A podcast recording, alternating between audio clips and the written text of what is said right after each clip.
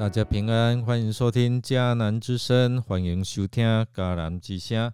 我是尤伯牧师。今天四月二号，我们要分享的是苦难中的呼求。我们要读四诗记六章一到十节。苦难中的呼求。我们先来读今天的金句。以色列人无法抵啊抵抗，就求告上主。四世纪六章六节。二零零一年，一部由杜国威导演、张艾嘉主演的电影《地久天长》，在讲述了谭太太的儿子小富。是一位天生的血友病患者，身上一旦有伤口，便会流血不止，因此需要长期来注射血凝素。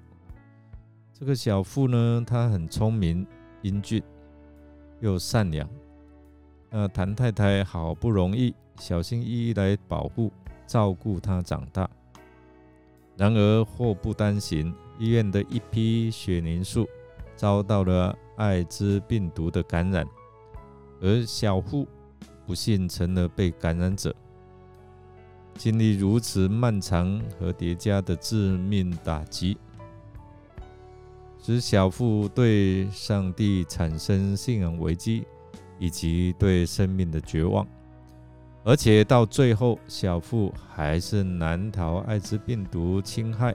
而失去了年轻的生命，一如小富在影片中对上帝说发所发出的这个疑问：“为什么是我？”在人生境遇的苦难当中，这也许是许多人心里的疑问：“为什么是我？”正如临床心理学。博士谢敏娜所说：“人很无奈，自己无法选择是否要生在世上，而痛苦临到也往往不是自己能够掌控的。因此，在无法去除的痛苦当中，人忍不住会问：我为何要受这些的苦呢？”特别是与苦难有着相关接触的人，每个人我想都会期望能够得着答案。面对米甸人对以色列人长达七年的掳掠，以色列人无法抵抗，导致他们生啊在生活当中极其穷乏。以色列人。就呼求上帝。我们看到，在前一章，西西拉及迦南人的溃败，彰显了上帝的作为，也振奋了以色列人的信心。但是，我们又看看到那个罪的寻访，新的一代的以色列人又退回到变了质的宗教信仰生活之中。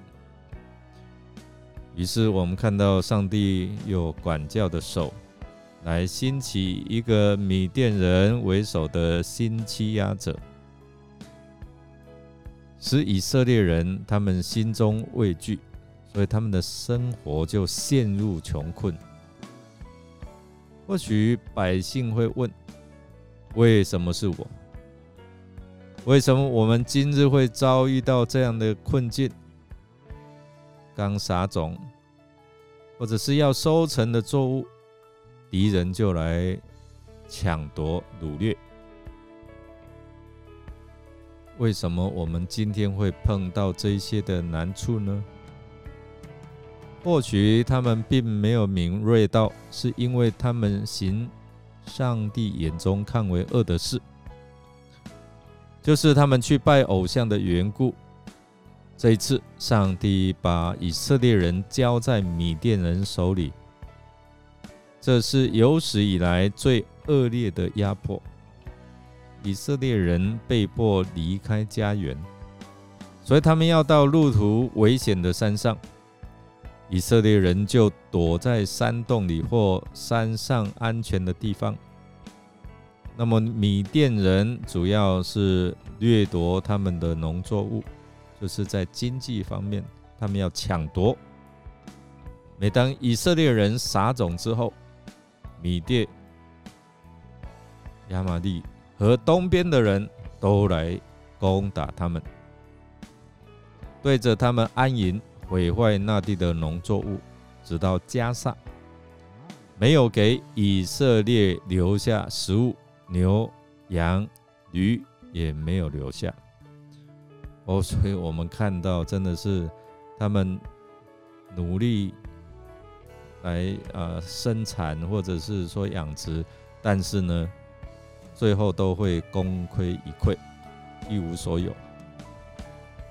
过去以色列百姓，他们犯罪了，遇到苦难，他们向上帝呼求，诶，上帝就马上立即来回应了。但是这一次，上帝的回应与过去稍有不同，这表示上帝对以色列人的警告更为严厉。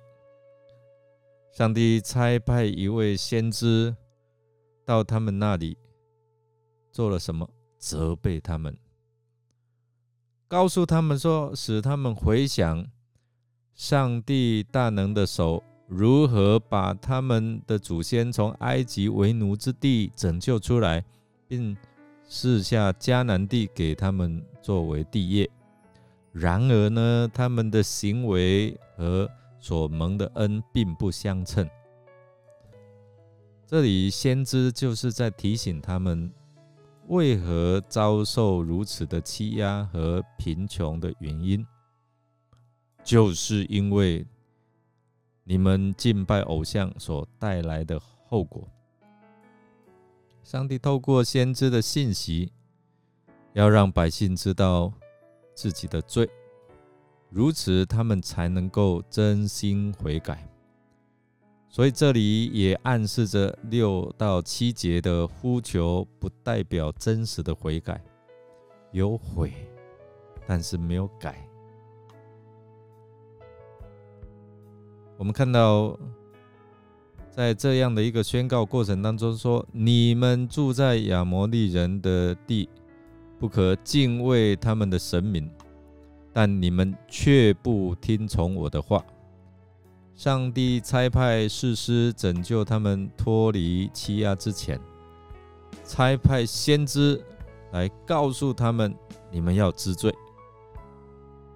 刚才已经讲了，因为百姓只是懊悔，却没有悔改的行动。弟兄姐妹，我们借着今天的经文，再次在提醒我们：我们所经历的困境是。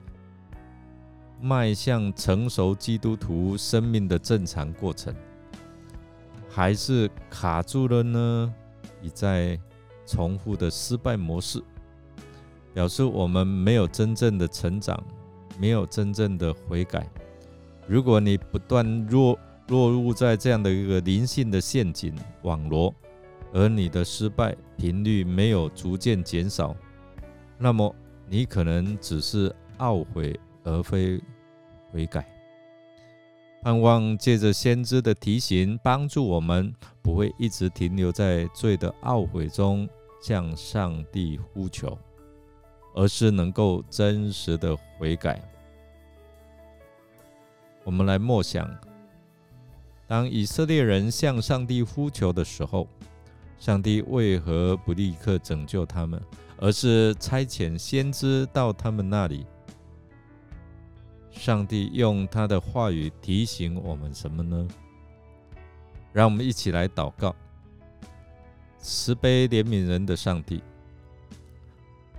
现在我们所受的痛苦和穷乏，是不是我们要会转回转来归向你，离开这样的一个惩罚？每当我们听不见你的声音，我们就立刻回到过去的恶习。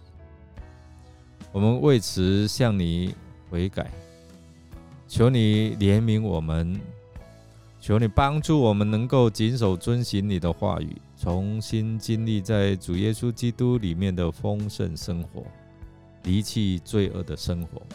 我们这样祷告，是奉靠主耶稣基督的圣名求，阿门。感谢您的收听，如果您喜欢我们节目，欢迎订阅并给我们好评。